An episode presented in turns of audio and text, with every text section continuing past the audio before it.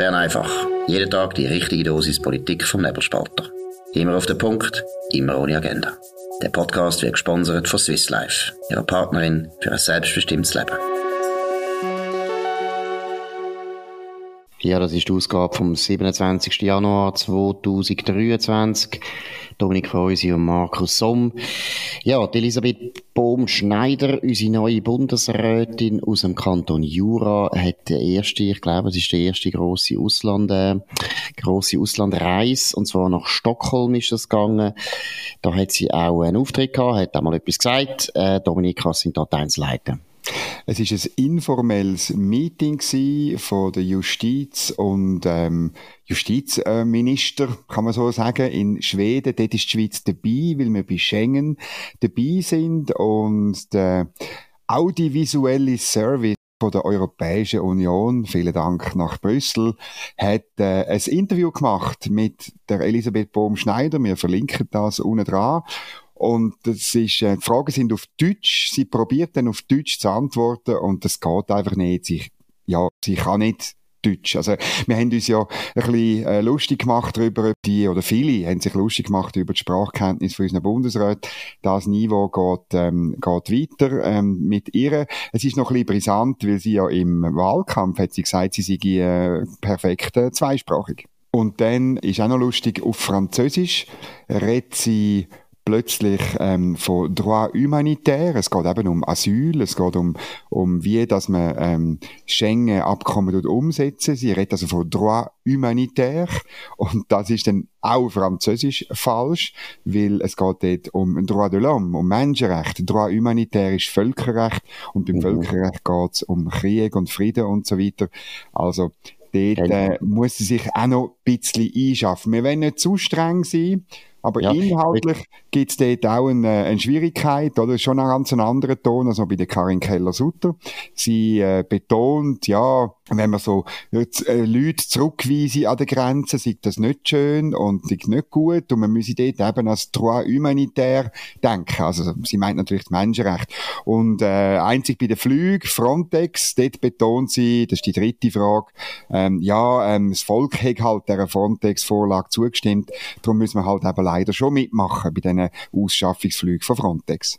Genau, jetzt muss man noch schnell sagen, ich würde sie da noch ein bisschen verteidigen wegen ihrer Sprachkenntnis. Natürlich ist das Hochdeutsch, wo wir da meinen, und das ist ja ursprünglich die sächsische Kanzleisprache, das muss nicht jeder Schweizer können. Also dem her, sie kann sehr gut Schweizerdeutsch. Das ist ja auch das, wo nachher sehr viele Deutschschweizer, äh, vor allem auch bürgerliche, absolut äh, begeistert hat. Deswegen ist sie, also nicht wegen dem ist sie nicht allein gewählt worden, aber es ist wichtig gewesen. Wobei noch eine kleine Anekdote, wir haben es schon mal gesagt, aber ich weiß es jetzt als ein, als ein Fakt. Also die Leute im Ständerat haben wirklich nicht gewusst, dass sie Schweizerdeutsch kann. Sie haben jetzt die ganze Zeit mit der zusammengeschafft und nie gemerkt, dass sie Schweizerdeutsch kann, weil sie konsequent Französisch geredet hat. Und es ist in dem Sinne auch ein bisschen eine Strafe, dass sie jetzt beim ersten Auslandaufenthalt in so einem super deutschsprachigen Land wie Schweden jetzt mal muss Deutsch reden.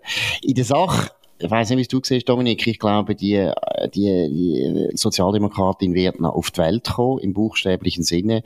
Wir haben Migrationskrisen in ganz Europa.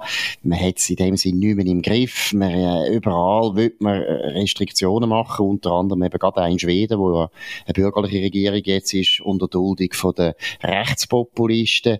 Ich glaube, Bohm Schneider wird entweder sehr schnell umdenken müssen oder sonst kommt sie dann politisch überall immer wieder unter Druck.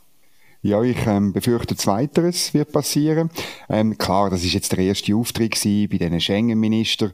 Man muss sich vorstellen, da sitzen dann eben ähm, äh, 30 äh, Länder, 28, glaube ich, sind es 28 Länder im Saal und ja, das ist so ein informelles Treffen, wahnsinnig viel erreicht man nicht. Ich denke, es wäre gut, sie würde sich erinnern, wie das ihre Vorgängerin gemacht hat. Oder Karin Keller-Sutter ist auch immer an die Treffen gegangen, hat mitgeschafft, hat dort sicher auch Kontakt gepflegt, hat äh, sicher auch dort äh, Sachen mitgetragen. Aber ähm, es ist immer dann spannend geworden, wenn Karin Keller-Sutter eben mit einzelnen Ländern aus dem Schengen-Raum bestimmte Probleme gelöst hat, so wie letzten Herbst äh, die Geschichte mit Serbien, Serbien, wo so ein, ein Land war, wo Leute durchgeschleust hat in Schengen-Raum dann reingeschleust hat.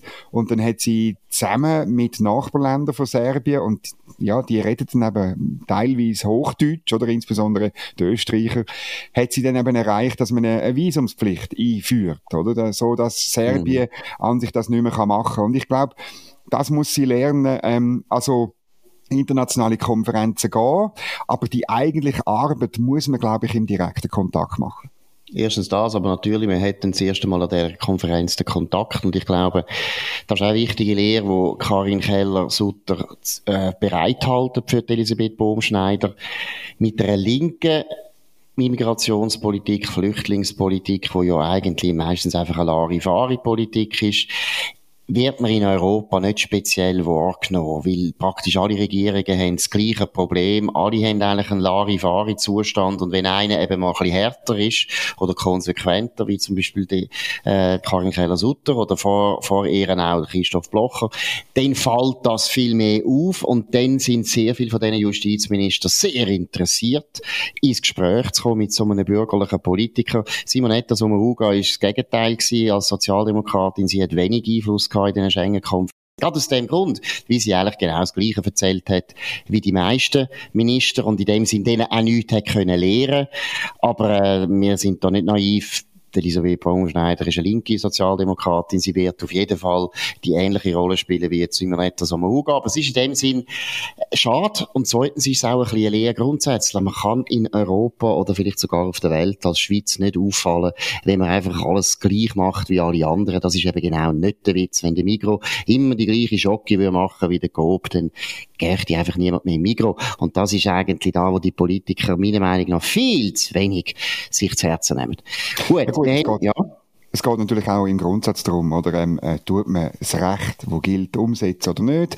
Also wir haben die Grenzen, wir haben die Regeln, dass Wirtschaftsmigration äh, nicht als Asylgrund gilt. Genau. Und darum äh, haben, wir, haben, wir, äh, haben wir auch eine Politik, wo Leute zurückweist oder ausschafft, ausflügt. Und entweder man tut das durchziehen und sie ist äh, verantwortlich dafür, sie muss das machen. Sie ist die Exekutive von dem Gesetz, das mehrfach bestätigt worden ist und auch im internationalen Recht entspricht. Sie muss muss es machen. Sie kann schon, oder, vom Droit humanitaire schwätzen. Und es ist auch klar, dass man, ähm, das Menschenrecht muss einhalten bei dieser ganzen Geschichte. Aber am Schluss, ähm, das Asylrecht ist nicht ein Migrationsrecht, also nicht ein Zuwanderungs-, Einwanderungsrecht. Absolut. Und auch da ist natürlich die Schweiz für viele ausländische Minister immer ein Vorbild, weil im Vergleich, wir jammern ja häufig über die Schweiz und sie auch kritisieren zu Recht, aber im Vergleich ist natürlich die Schweiz auch im Vollzug viel konsequenter und in dem Sinne auch gesetzestreuer.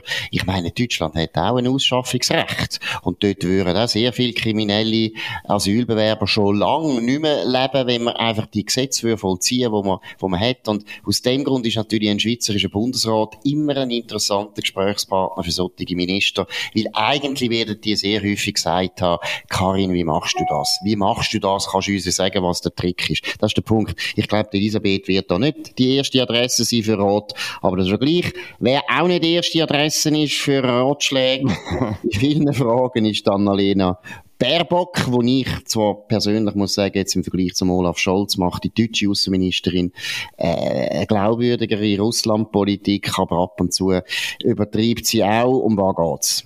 Also weißt im Vergleich zum Olaf Scholz, du, du hast auch schon höhere Maßstäbe angesetzt.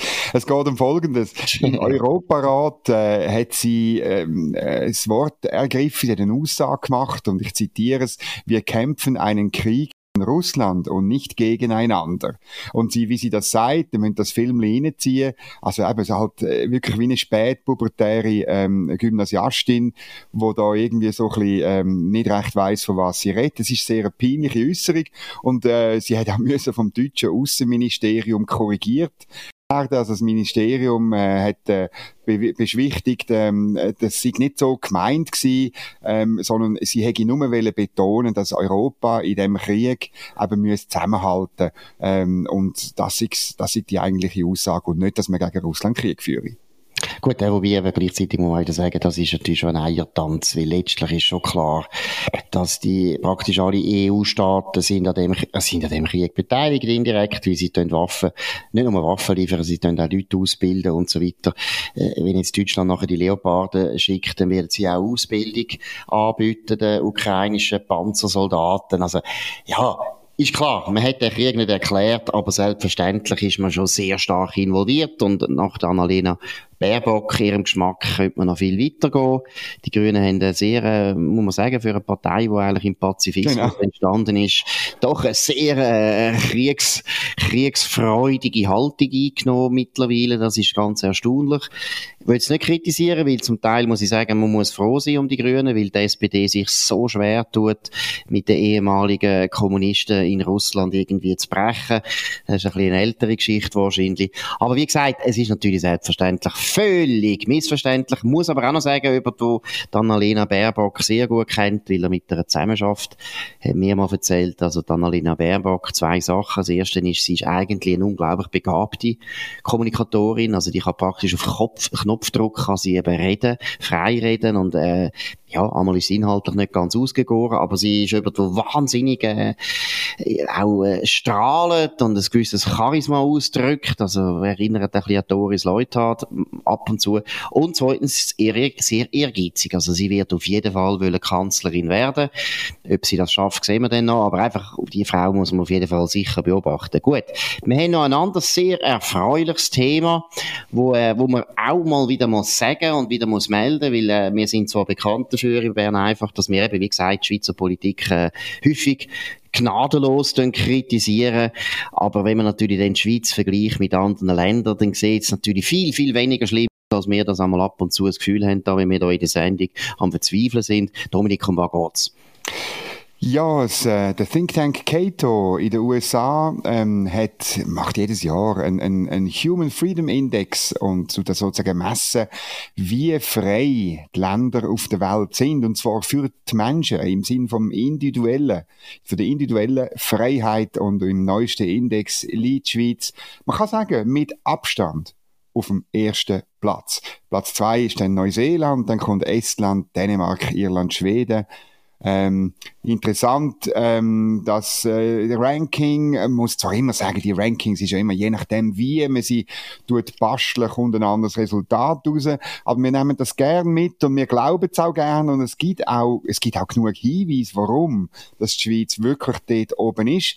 Und ähm, das Entscheidende ist einfach für mich, wir sollten nicht nur relativ zu den anderen Ländern frei sein, sondern wir sollten richtig frei sein. Also wir haben da, glaube ich, 8,94 Punkte, glaube ich, von maximal 10.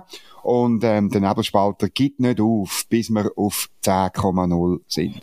Selbstverständlich, und ich kann noch schnell ein bisschen ergänzen, wie das eben wirklich gemacht wird, oder? Auf den ersten Blick hat man dann vielleicht das Gefühl, ja, das ist so ein bisschen, ja, so das Ranking, wie einmal irgendwie, ich weiss auch nicht, unsere, unsere Sonntagszeitungen machen, wenn ihnen gerade nicht einfällt, aber wenn man es dann mal anschaut, den Bericht, also den Bericht, den könnt ihr nicht lesen, das sind 440 Seiten, können schon lesen, können auch abladen, aber es sind 440 Seiten, müsst, ihr müsst nicht alles lesen, weil alle untersuchten 165 Staaten werden ja auch im Einzelnen aufgeführt und man sieht dann dort äh, die einzelnen Scores in den verschiedenen Bereichen. Aber einfach, was ich betonen, es ist wirklich ein sehr renommierter Index, der wird sehr ernst genommen, natürlich vor allem in Amerika, aber eigentlich weltweit, weil Cato äh, ist einer der einflussreichsten Thinktanks überhaupt in Washington, steht der Republikaner näher, ist ein ganz, meiner Meinung nach, ein sehr guter Thinktank, könnten viele Schweizer Think Tank, insbesondere Avenir Suisse, noch viel lernen. Aber einfach, dass ihr sehen, wie der Index stand kommt, da wird. Also zum Beispiel eben einerseits geschaut, der Rule of Law, also wie geht die ganze Justiz, ist das sicher, dass es nicht korrupt ist, ist es unparteiisch, ist es zuverlässig? Und so weiter. Dann aber auch ganz wichtig Sicherheit, physische Sicherheit, was ist die Rate von der, von der, von der Mord in einem Land oder Tötungen von einem Land, dann aber auch Verschwinden, also Kidnapping, ich meine, das ist für uns Schweizer etwas völlig Unvorstellbares, aber ein Land in Mexiko Mexiko hat da ein echtes Problem. Dann gleichzeitig ein gewalttätige Konflikt oder organisierte Konflikt, da gehören auch Streik dazu, aber auch den Terrorismus natürlich. Und dann vor allem auch der Zustand, was Folter betrifft. Ist das etwas, was ab und zu vorkommt, wenn man auf den Polizeiposten kommt oder nicht? Und was auch wichtig ist, natürlich politische Attentate und so weiter. Und das kann man relativ objektiv messen, oder? Das sind alles Sachen, wo nicht die Einschätzung ist einfach von irgendeinem Forscher, sondern da kann man sehr objektiv messen. Und dann eben, jetzt, zum Beispiel physische Sicherheit, das ist ein Bereich, wo die Schweiz einfach unglaublich gut abschneidet. Haben wir überall bei allen den Fragen, die ich jetzt erwähnt habe, einen Punkt, einen, einen Score von 9,9 oder 10, also das ist der maximal. Und das ist wichtig für die Freiheit, weil logischerweise, wenn eben äh, Rechtsstaat nicht, äh, Law and Order nicht sichergestellt ist, dann, dann ist man auch nicht frei, weil dann wird man einfach in der nächsten Häuserecke wird man umgebracht. Aber wie gesagt, es ist ein sehr, wirklich ein sehr umfangreicher, sehr, sehr komplexer Index, ihr könnt ihn nachschauen. Wir haben auch äh, auf dem Memo, ich habe heute das Memo über das geschrieben, wir können es auch jetzt noch in Bern einfach verlinken, ihr könnt es selber anschauen. Ich finde es eindrücklich, wie sie es gemacht haben. Aber ich glaube, Dominik, das ist ein bisschen da, wo man vielleicht äh, eben immer wieder muss betonen, oder? Die Schweiz ist auch gut in solchen Rankings, aber das heißt überhaupt nicht, dass wir uns einfach auf der Lorbeeren können ausruhen können. Nein, das heißt nicht. Aber es ist eben trotzdem gut, das finde ich das Positive, dass man mit Hilfe so einem Index einmal wieder sieht, auf was kommt es eigentlich an bei dem Konzept vom Westen, dass Menschen dazu berufen sind, ihre Freiheit auszuleben, ihre Talente und ihre Träume Wirklichkeit werden zu lassen. Und, und für das braucht es Freiheit, für das braucht es Sicherheit. Ähm, es ist dann auch noch in dem Teil natürlich äh, von wirtschaftsliberalen Fragen ist ganz wichtig, äh, die Größe vom Staat, äh, die Steuerquote, Subventionen, Transferleistungen. Und es spielt auch eine Rolle, inwiefern das Staatsbetrieb, aber die Wirtschaft prägen oder verunstalten, könnte man fast sagen. Und ähm, darum finde ich das ein, ein spannender Index, weil er letztlich die, die, die große Breite von äh, individueller Freiheit abbildet und irgendwie nicht ähm, äh, Freiheit reduziert, zum Beispiel auf irgendwie ökonomisch sinnvolle Berechnungen oder irgendwie so, wie man uns da in Bern manchmal so mit Studien auch von bürgerlicher Seite, oder?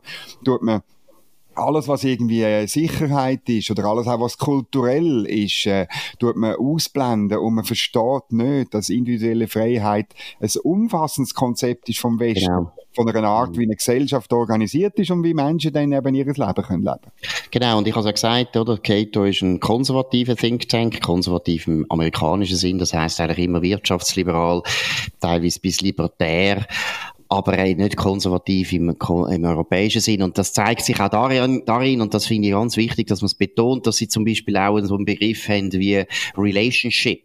Also, wo es nämlich darum geht, wie frei sind wir, den Mensch zu heiraten, wo wir wollen. Und zwar ganz gleich, ob wir schwul sind oder heterosexuell, ob man lesbisch ist oder nicht. Also, Gay Marriage zum Beispiel ist dort ganz wichtig auch in dem Index. Und wenn man eben Gay Marriage, also äh, Ehe für alle eigentlich hat, dann hat man ein 10 und wenn man das eben nicht hat, wie zum Beispiel Ägypten, ist ganz ein Land, wo ganz schlecht rangiert und in Ägypten sind eben zum Beispiel die Freiheiten, was so die persönliche Wahlfreiheit vom Ehepartner betrifft, ganz, ganz an einem kleinen Ort. Gleichzeitig wird zum Beispiel auch untersucht, wie ist das Erbrecht ausgestaltet? Gibt es da Vorteile für die Söhne? Werden die Töchter benachteiligt oder die Witwe? Ist auch etwas, was wir uns heute nicht vorstellen in der Schweiz, aber das ist in vielen, vielen Ländern auf der ganzen Welt noch völlig normal normal, dass die Söhne mehr erben oder überhaupt erben, während die Töchter gar nichts erben. Das ist auch etwas, was untersucht wird. Oder zum Beispiel eben, was auch ganz wichtig ist und wo man eben auch sieht, es geht auch um durchaus gesellschaftsliberale Anliegen. Zum Beispiel Scheidung. Ist es überhaupt möglich, sich scheiden zu lassen? Und gibt es da die gleichen Regelungen für Männer wie für Frauen oder gibt es da Unterschied? Das wird alles untersucht. In dem Sinn finde ich ganz einen wertvollen und wirklich muss ich auch sagen, man sieht wieder mal, weil die Schweiz ist zwar am besten, aber auch alle anderen westlichen Länder sind sehr, sehr gut rangiert. Also es ist ganz offensichtlich, der Westen hat da einen unglaublichen Vorsprung zum ganzen Rest von der ganzen Welt und das ist etwas, wo die Leute einfach viel, viel zu selten auch sagen im Westen. Es gibt viele Sachen, wo man ja kritisieren kann im Westen, aber unter dem Strich wissen wir ganz genau, im Westen leben, wer das kann, der hat äh, äh einen Sechser gezogen im Lotto. Das ist der beste Ort zum da leben, irgendwann zu leben auf der Welt, das ist klar. Jetzt haben wir noch eine andere, eine andere schöne Geschichte, nämlich auch einen, einen berühmten Franzose, der eben genau auch hätte können in Frankreich leben, wo ja eigentlich auch mehr oder weniger ein gutes Land ist, vor allem was Freiheit betrifft, eine grosse Tradition gehabt hat. Dominik, um wer geht's? Es geht um den Louis de Funès. Er ist vor 40 Jahren gestorben und äh, ich weiß nicht, wie es dir geht. Das ist ein großartiger Schauspieler. Wir haben, äh, als Kind haben wir das immer geschaut, ähm, die Filme von ihm, wo er auftritt und es gibt einfach Szenen, wo man, wo man muss in Erinnerung rufen, insbesondere so die ersten Film, wo er, wo so viel, wo er so in die französische Seele gepflegt hat. Einer von der, von der ähm, berühmtesten ähm, ist, ist da die große Sause oder glaube ich der andere Titel auf Deutsch ist, ähm, ist drei Bruchpiloten in Paris, also wo äh, englische Piloten abstürzen über Paris Paris von zwei Franzosen dann gerettet werden und, und sich durch deutsche Linien durchschlängeln in das unbesetzte Frankreich, um dann wieder retour zu kommen. Äh, die, die legendäre Szene, wo sie äh, in falschen deutschen Uniformen befragt werden und die beiden Franzosen den deutschen äh, Major zur Verzweiflung bringen, ist legendär. Oder auch, äh, ich weiß nicht, äh, das andere berühmte ist in dem Film Le Grand Restaurant, wo der Louis de Funès einem deutschen Gast erklärt, ich glaube, es ist, wie man, wie man äh, Herdöpfelgratin macht, und dann kommt so ein, ein Schatten äh, über sein Gesicht, wo dann aus ihm plötzlich ein Adolf Hitler macht. Also er hat dann so ein, ein, ein, ein, Schnurrbärtchen und oben dran so einen Scheitel, und er sagt dann, es braucht Muskatnuss, Herr Müller, braucht es in, in, der, in, das ist großartig. Und das ist also, das bleibt einem einfach in Erinnerung. Ich weiß nicht, wie Absolut. Ich finde, äh, die beste Rolle, die er eigentlich gespielt hat, ist natürlich schon der Gendarme von Saint-Tropez. Dort genau. ist er ja immer ein Chef, der einfach unfähig ist, aber selber das Gefühl hat, er sei wahnsinnig fähig. Also eigentlich im Prinzip genau so, wie ich bin, äh, unfähig, aber er hat das Gefühl, er könne etwas. Nein, das ist, ja, das ist ja eigentlich meine Lieblingsfigur in der Jugend, weil es ist ja sehr französisch, oder? Die Art von Selbstironie, dass man eben Autorität immer als etwas sehr Lächerliches darstellt. Er hat eine grosse Tradition in Frankreich, wo ja gleichzeitig auch eigentlich immer gerne einen König gehabt hat. Aber es ist eine ganz dankbare Rolle, die Louis de Funès so gut macht. Er kann ja auch so irrsinnig gut den Chef spielen, der ausruft und die Leute zusammenschießt auf eine Art, die einfach irrsinnig ist. Ja. Aber wie gesagt, er ist unfähig, er kann nicht, er ist viel, viel schlechter und tut immer so, als wäre er natürlich absolut überlegen. Das ist eigentlich so ein bisschen meine Lieblingsrolle. Und dem muss ich auch zugeben, es spielt halt auch in einer Zeit, das ist, das ist vielleicht jetzt auch ein bisschen nostalgisch, wir sind langsam in dem Alter, wo wir auch nostalgisch werden, oder? Aber ja, wo Frankreich auch kulturell und, und, und, ja, was, was Sehnsucht betrifft, etwas bedeutet hat. Und heute hören wir eigentlich aus Frankreich eher viel traurige Nachrichten ist wahrscheinlich auch ein falscher Eindruck. Aber es ist wirklich so ein Ferienfrankreich, oder? Das ja. natürlich. Aber es ist das Ferienfrankreich, wo man selber eben gerne auch in die Ferien gegangen ist. Und dann oder etwas, was man ihm sagen, so eben die späteren Filme, eben der, den du jetzt erwähnt hast, ähm, wo er in Saint-Tropez spielt, oder auch dann die berühmte, der Film, äh, die unheimliche Begegnung mit den Außerirdischen, das ist Ende 70er Jahre. Also dort ist er dann auch ähm, in seiner Rolle. Er hat wie mehr gemacht. Er ist ein ausgestrahlt auf ganz Europa, insbesondere auf Deutschland. Ich kann mich erinnern, dass wir die Filme äh, in, auf ARD und ZDF geschaut haben. Und zusammen mit dem Jean-Paul Belmondo kann man fast sagen, hat er kulturell eigentlich etwas beitragen zur Überwindung von dem Graben zwischen Deutschland und Frankreich, glaube ich. Absolut. Und wir Schweizer haben natürlich so, so immer sehr gern gehabt, wenn die Franzosen Witz machen über die Deutschen. Weil wir uns ja im Film nicht so getraut haben, solche Witze zu machen, während die Franzosen da weniger Hemmungen hatten. Ich erinnere an Asterix an die Goten. Das ist ja lustig bei Asterix und Obelix, oder? Praktisch in allen diesen, in diesen all, äh, Büchern, wo immer wieder ein anderes Land dargestellt wird, muss man ja sagen, meistens positiv, oder? Also die Schweizer kommen gut weg, die Belgier kommen gut weg, die Spanier kommen gut genau. weg, die Briten sogar kommen gut weg und die einzigen, die nicht gut wegkommen, sind die Ost- und die Westgoten. Und das ist wirklich aber auch eines meiner Lieblingsbücher gewesen, eben genau aus dem gleichen Grund, weil wir Deutschschweizer, es, Deutschschweizer halt sehr gerne auch über die Deutschen gelacht haben, wie wir teilweise, ja, die gleichen Probleme hatten mit den Deutschen wie die Franzosen. Aber das ist lang, lang her. Louis de Funès, 40 Jahre, vor 40 Jahren gestorben. Ein grosser Schauspieler, ein grosser französischer Comedian. In dem Sinne ist es gewesen, Bern einfach von dem 27. Januar 2023. Dominik Feusi und Markus Somm. Wir wünschen ein schönes Wochenende Ihr könnt uns abonnieren auf nebelspalter.ch, Spotify und Apple Podcasts, könnt uns weiterempfehlen, könnt uns hoch bewerten, das würde uns freuen. Wir hören uns wieder am nächsten Montag zur gleichen Zeit auf dem gleichen Kanal. Bis dann, habt eine gute Zeit. Das war Bern einfach, immer auf den Punkt, immer ohne Agenda. Gesponsert von Swiss Life, ihrer Partnerin für ein selbstbestimmtes Leben.